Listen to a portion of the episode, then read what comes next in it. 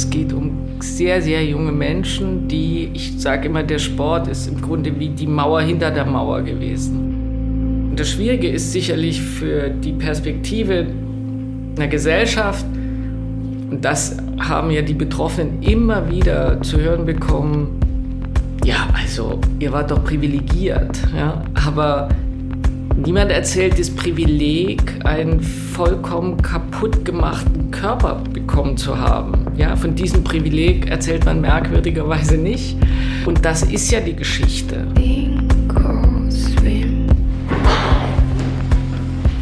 Als Kind gedopt. Ein DDR-Turnermädchen und der Kampf um Gerechtigkeit. Podcast und Radioserie von Alexa Hennings. Folge 3. Sieg und Niederlage. Was Kerstin P. als Kind im Leistungssportsystem der DDR widerfuhr, Ines Geipel hört es hundertfach. Sechs Jahre lang war sie die Vorsitzende des Doping-Opferhilfevereins, ein Ehrenamt, bekam das Bundesverdienstkreuz für ihr Engagement. Ohne sie hätte es das zweite Doping-Opferhilfegesetz nicht gegeben. 1643 Betroffene mit schweren gesundheitlichen Folgen bekamen dadurch die einmalige Entschädigung von 10.500 Euro. Auch Kerstin P. vom Sportclub Empor Rostock. Doch aus ihrer Geschichte wird klar, was für viele gilt. Es geht um mehr als Doping. Und genau dann, als Ines Geipel das zum Thema machte, begannen die Angriffe.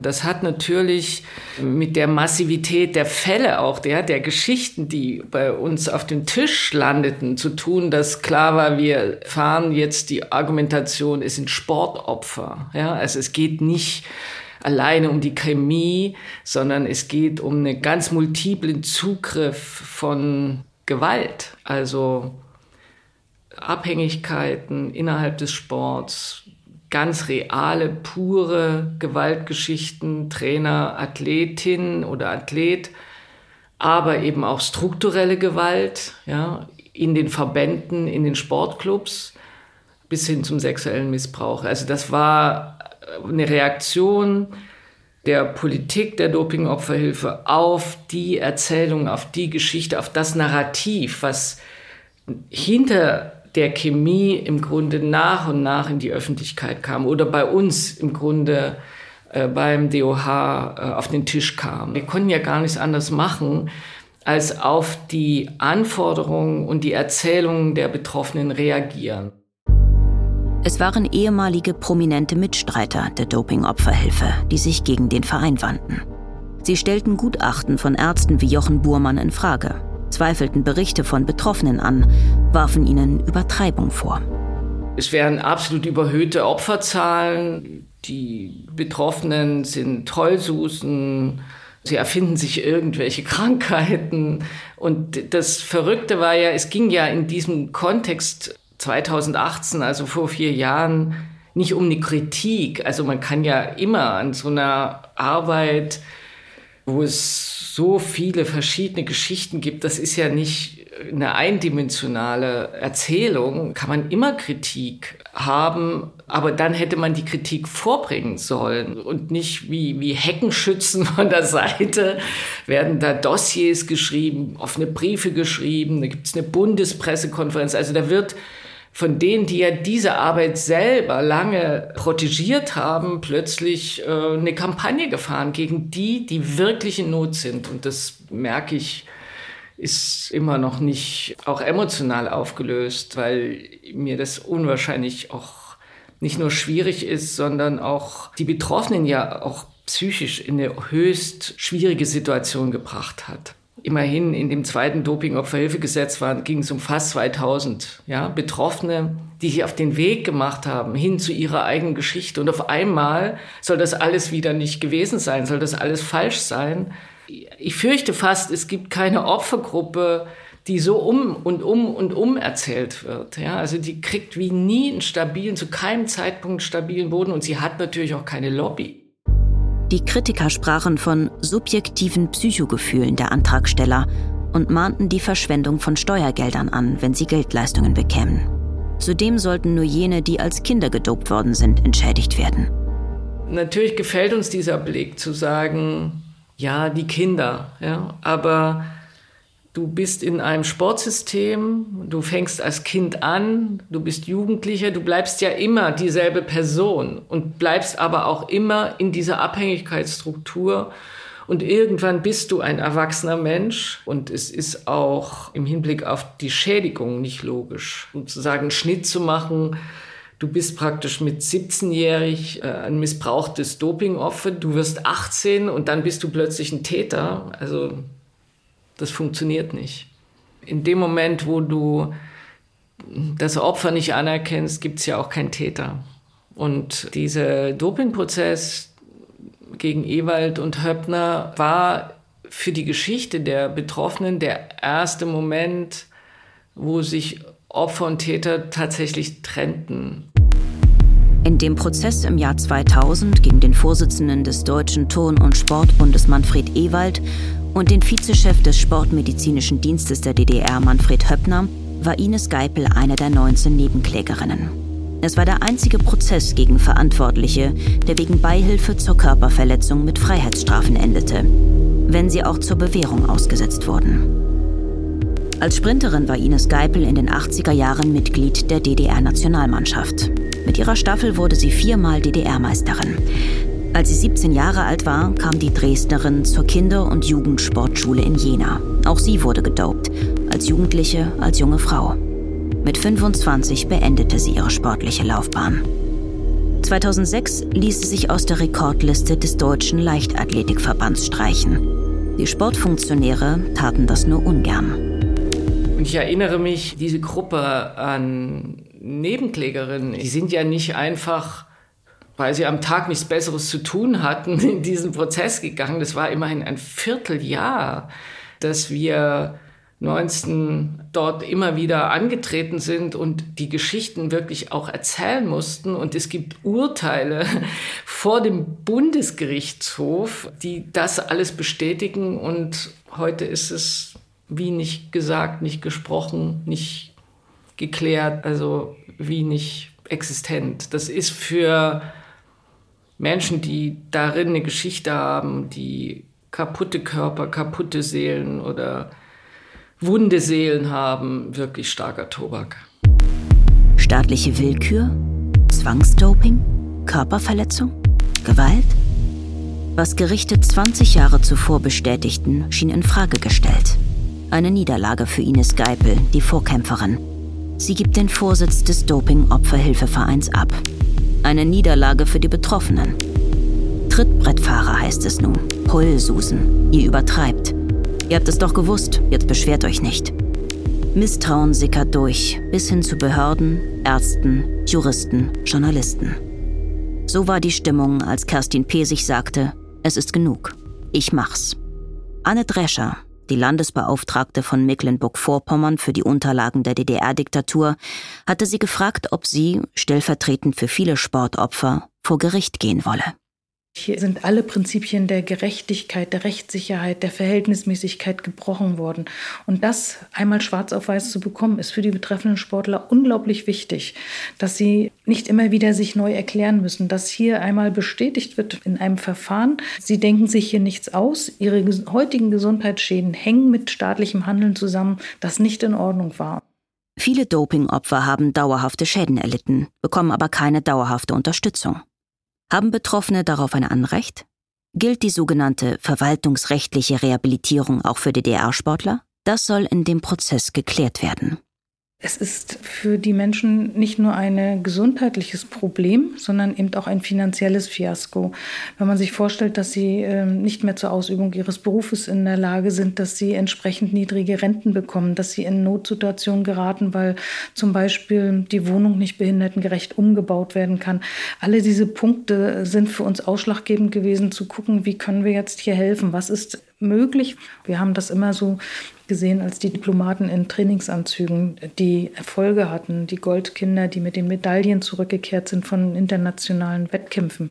Und da gehört noch viel Wissen in die Öffentlichkeit, was eigentlich wirklich passiert ist in diesen Trainingsstätten, in diesen Trainingszentren und was mit diesen Sportlern passiert ist, was sie eingenommen haben und was sie heute für Gesundheitsschäden haben.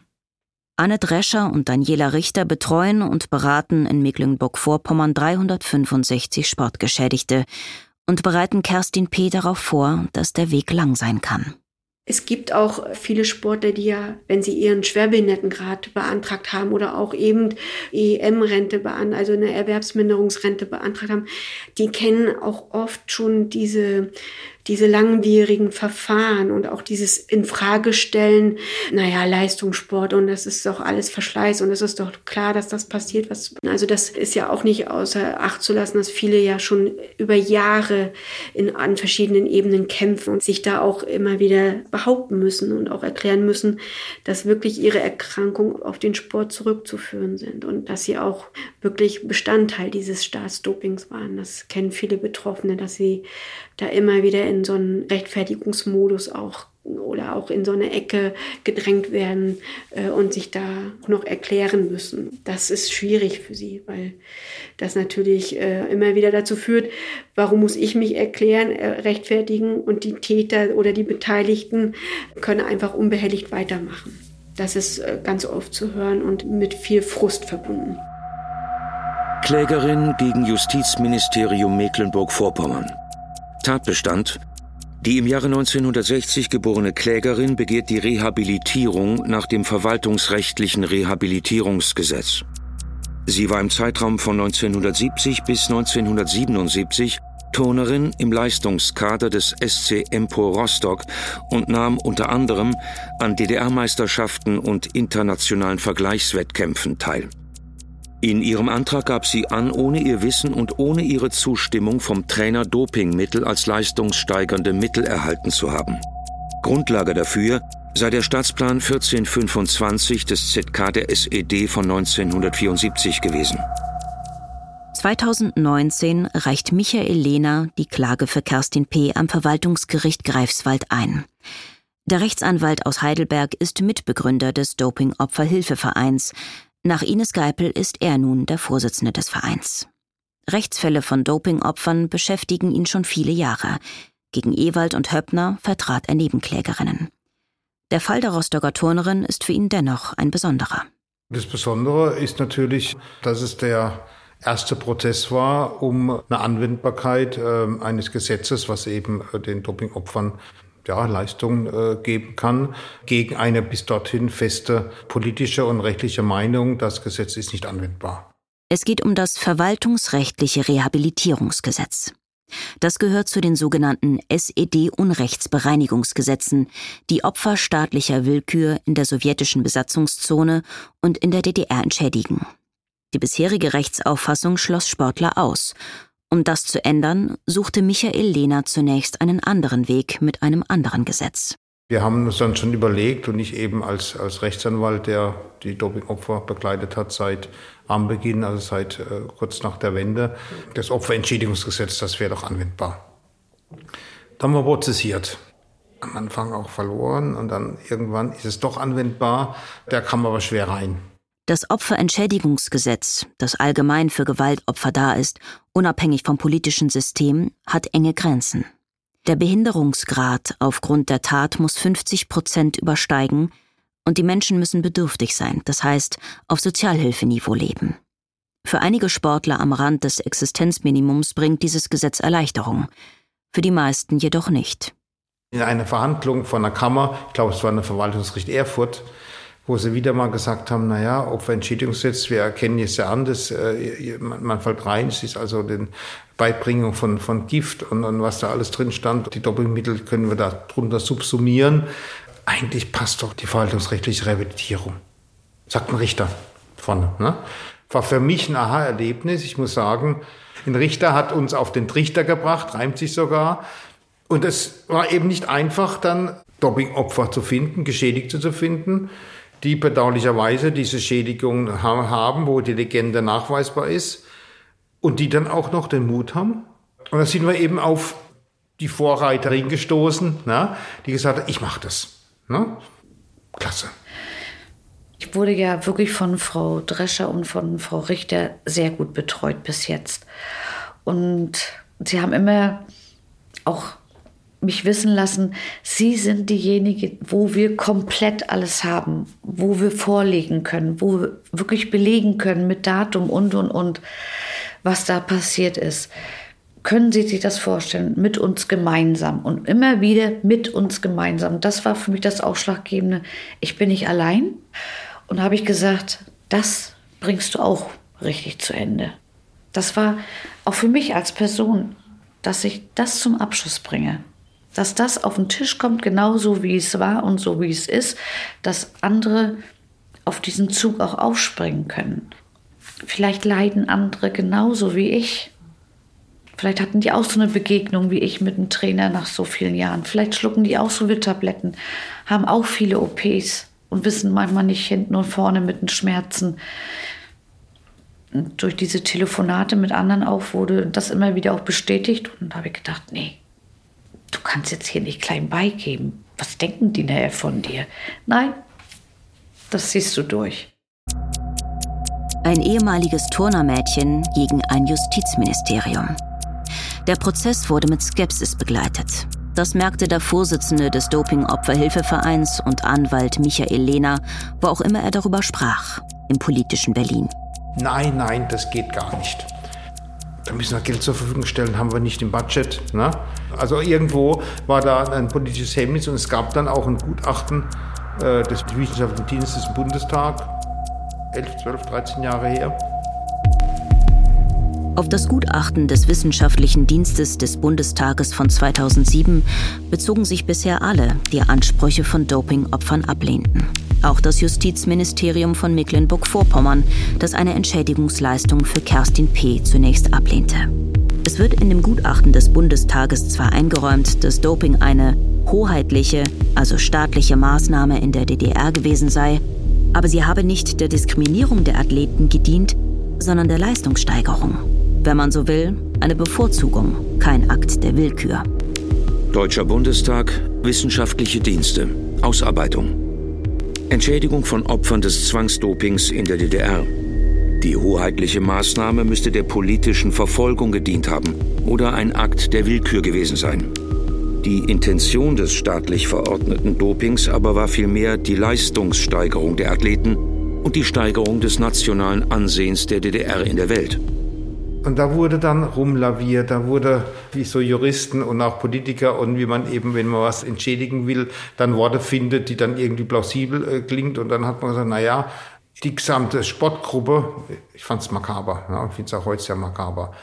Alle Sportler sind ja gedoppt worden, die sind ja untereinander gleich behandelt worden. Ne? Auf die Vergleichsgruppe der DDR-Sportlerinnen und Sportler abgestellt gab es ja keine Willkür, ihr seid ja alle, alle gleich bös behandelt worden, das habe ich jetzt dazu gefügt. Und mit dieser äh, simplen und eigentlich für mich immer unglaublich auch falschen, abwegigen Logik, ja, naja, das war vielleicht auch das bestellte juristische Ergebnis einer politischen Auffassung, das wollen wir nicht.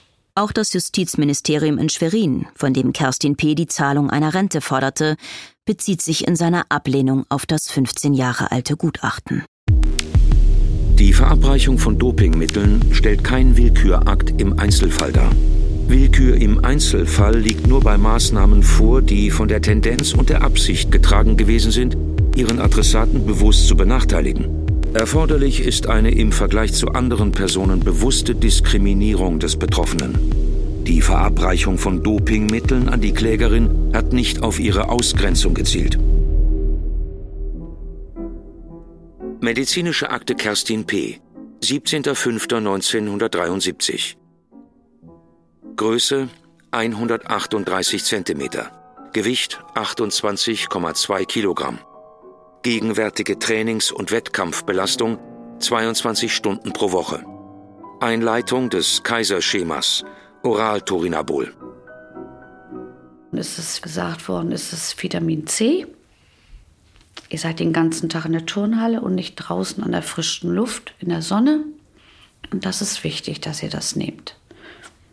Und als Kind macht man es und hinterfragt nicht irgendwelche Sachen. Treffbericht IM Technik. Die Vergabe der Präparate an die Athleten hat entweder in Fremdpackungen bzw. ohne Packung zu erfolgen. Keinesfalls dürfen die Athleten in den Besitz der Originalpackung gelangen. Ich weiß nicht, wie die das gemacht haben, aber die haben eine Art und Weise an sich gehabt, uns dermaßen auch zu manipulieren im Grunde genommen. IM Technik. Überlegungen gibt es dahingehend, Möglichkeiten zu schaffen, den Athleten diese Mittel ohne deren Wissen zuzuführen. Beispielsweise in Getränken oder durch Mischung in Vitaminspritzen. Wir haben alles geglaubt, was sie uns erzählt haben. Sie ist als besonders förderungswürdig angesehen worden, so dass es an der Diskriminierungsabsicht fehlt. Es gehen wir mal zu Gericht. Ne? Und ja, dann war das äh, Verwaltungsgericht berufen, hat lang gedauert. Ja. Ähm, äh, ich habe den Eindruck, dass im ersten Moment der Richter die Dimension des Sachverhaltes und das, was er rechtlich zu entscheiden hat, erstmal noch gar nicht so klar war. Er hat sehr sorgfältig gearbeitet, haben Fragen gestellt. Äh, er wollte sich absichern nochmal in Gedanken, die wir dann aber beantworten konnten, wo wir auch rechtliche Argumente geliefert haben. Und dann gab es das Urteil. Kerstin P. bekommt Recht. Zum ersten Mal stellt ein Gericht fest, Staatsdoping ist ein Willkürakt des Staates. Der Staat hat Unrecht getan, der Staat muss dafür gerade stehen. Urteil des Verwaltungsgerichts Greifswald, 28.12.2020. Willkürlich handelt ein Staatsorgan, wenn es sich über das Recht hinwegsetzt. Ein Rechtsverstoß lag im Hinblick auf die eigenmächtige Körperverletzung der Klägerin vor. Den staatlichen Stellen der DDR war bewusst, dass die Einnahme von Anabolika zu gesundheitlichen Schäden bei den betroffenen Sportlerinnen und Sportlern führen konnte.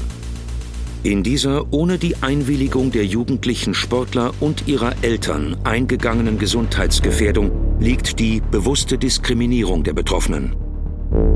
Da anderen Bürgern der DDR ein ähnlicher gesundheitlicher Nachteil regelmäßig nicht zugemutet worden ist.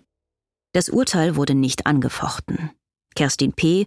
und mit ihr auch andere DDR-Dopingopfer können nun die verwaltungsrechtliche Rehabilitierung und damit eine Unterstützung beantragen. 36 Betroffene haben das inzwischen getan, doch bisher ist das nur in Mecklenburg-Vorpommern möglich. Da muss ich dann sagen, dass sie auch das Glück hatte, in einem Bundesland zu leben, ja, in dem über Landesbeauftragte und über, über die Denker schon viel fortschrittlicher war als in anderen Bundesländern. Ich habe fünf Verfahren mit drei Bundesländern derzeit anhängig, die es eben anders sehen. Und ich krieg vor ein paar Tagen einen Kurzschriftsatz einer Behörde, eines Landes, der hat sich darauf beschränkt, indem er als Anlage das Gutachten des Wissenschaftlichen des Bundestages von vor 12, 15 Jahren einfach beigegeben hat. Das ist richtig. Das Gesetz kriegen die nicht. In Berlin, Brandenburg und Sachsen-Anhalt beharrt man darauf. Staatsdoping ist keine Diskriminierung und kein Willkürakt des Staates. Auf einen Sieg können auch immer noch Niederlagen folgen. Der Ausgang ist offen. Schätzungen zufolge waren 15.000 Sportlerinnen und Sportler in das Dopingsystem eingebunden. Jeder Zehnte trug so schwere Schäden davon, dass er eine Entschädigung aus dem Dopingopferhilfegesetz bekam. Aus diesem Personenkreis sind die Anträge zur verwaltungsrechtlichen Rehabilitierung zu erwarten. Es war eine Symbolik der Anerkennung. Was jetzt bleibt an geringen Leistungen na, in der verwaltungsrechtlichen Rehabilitierung, das belastet kein Haushalt echt. Ne? Und da wir ja im Koalitionsvertrag das Thema drin stehen haben, ne? Aufarbeitung nochmal und weitere Hilfe, denke ich, ist es jetzt von der Politik, äh, machen wir dieser Streiterei Schluss. Das Gesetz ist anwendbar, Verwaltungsrecht, Rehabilitierung. Und dann müssen wir uns damit eigentlich auch nicht mehr im Streit beschäftigen. Dass der Fall jetzt Runde macht, ja, und, und dass die Entscheidung äh, Runde macht. Das wollten wir ja und das Ziel haben wir erreicht. Und äh, da müssen wir weiter schauen. Ich habe mich ganz, ganz toll gefreut. Als ich das Urteil in der Hand hatte, Frau Richter hatte sich dann auch gleich gemeldet. Ist das nicht toll? Und wenn da noch jemand äh, mitfiebert und sich mitfreut, dann, dann sagt man, hast gut gemacht. Jetzt geht's weiter. Es gibt so viele Sportler, nach diesem Urteil habe ich mit ganz vielen gesprochen, die ich kenne durch den Leistungssport, die gesagt haben, können wir jetzt auf dieses Urteil? Ja, ihr könnt jetzt. Ihr könnt auch also dieses Gesetz in Anspruch nehmen, versuchen, einen Antrag zu stellen. Aufgrund dieses Urteils ist da dieser Weg geebnet und macht es. Was bedeutet das für Sie, dass da festgestellt wurde, das war staatliche Willkür? Dass wir endlich angehört werden. Dass all die, die irgendwo im Raster durchgefallen sind, trotzdem jetzt noch ihre Ansprüche geltend machen können. Es können so viele Menschen irgendwelches negative Geschehen geltend machen. Denken wir an die Kirche oder, oder, was auch immer, Kinderheime. Und das ist so nochmal so dieser I-Punkt. Wir waren im DDR-Sport immer die Größten mit, mit den Russen. Das muss doch irgendwo einen Grund gehabt haben. Das System, was dahinter stand, das war ja so ausgeklügelt. Das hat ja funktioniert im Grunde genommen jahrzehntelang. Diese Leistungen in der DDR, die sollten ja über Jahre hinweg noch hochgehalten werden, dass man immer sagt, die DDR war ja das bessere Deutschland als die BRD. Der DDR-Sport ist ein Stück letzter heiliger Gral. Äh, es ist auch ein Stück Identitätsgeschichte, es ist ja auch Bildgeschichte. Es sind unsere Sportler, die haben im blauen Anzug für uns gesiegt. Also es ist eine Identitätsgeschichte nach innen und wenn man im Hinblick auf die DDR im Grunde so ein Stück inneres Kollektiv immer wieder, ja, also rituell förmlich äh, immer wieder in, neu inszeniert, quer durch alle gesellschaftlichen Krisen, dann ist es natürlich besonders schmerzhaft, das preiszugeben. Aber man gibt da natürlich wirklich immer wieder neu die Opfer preis. Das ist der Punkt darin.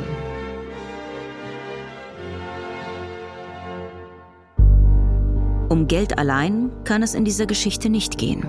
Hier geht es um Deutungshoheit. Ines Geipel macht sich keine Illusionen. Gerade hat sie, die Literaturprofessorin und Autorin, ihr neues Buch veröffentlicht. Schöner neuer Himmel aus dem Militärlabor des Ostens. Darin beschreibt sie, wie auch Sportler ohne ihr Wissen für geheime militärische Forschungen benutzt worden sind. Aufarbeitung, ich glaube, da kann man sich keine Illusion machen. Ja? Das ist eine Geschichte mit vielen offenen Fäden, wird immer unbefriedigend sein und auch bleiben, aber es geht eben nicht ohne.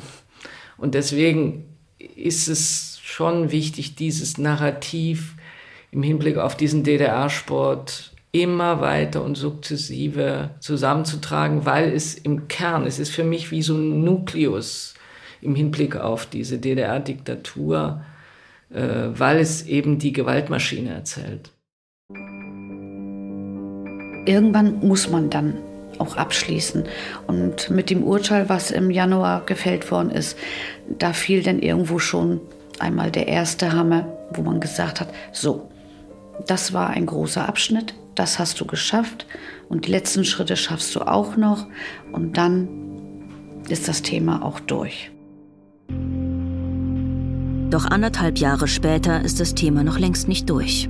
Kerstin findet sich in einer endlosen Warteschleife wieder. Also ehrlich gesagt hätte ich jetzt nicht ab und zu mal von Frau Richter Post gehabt und auch von Alexa. Dann hätte ich gedacht, nee, das ist alles irgendwo im Sande verlaufen, jetzt kommt hier nichts mehr. Denn wirklich nach dem Urteil letztes Jahr, Ende Januar, ist ja gar nichts mehr passiert. Sing, swim.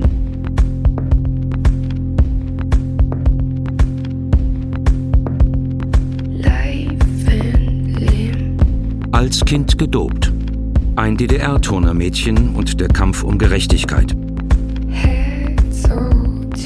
Podcast und Radioserie von Alexa Hennings. Folge 3. Sieg und Niederlage. Es sprachen Teuni Runke und Stefan Schad. Technische Realisation Christian Alpen und Jan Merget. Regie Nikolai von Koslowski. Redaktion Christiane Glas. Eine Produktion des Norddeutschen Rundfunks 2022.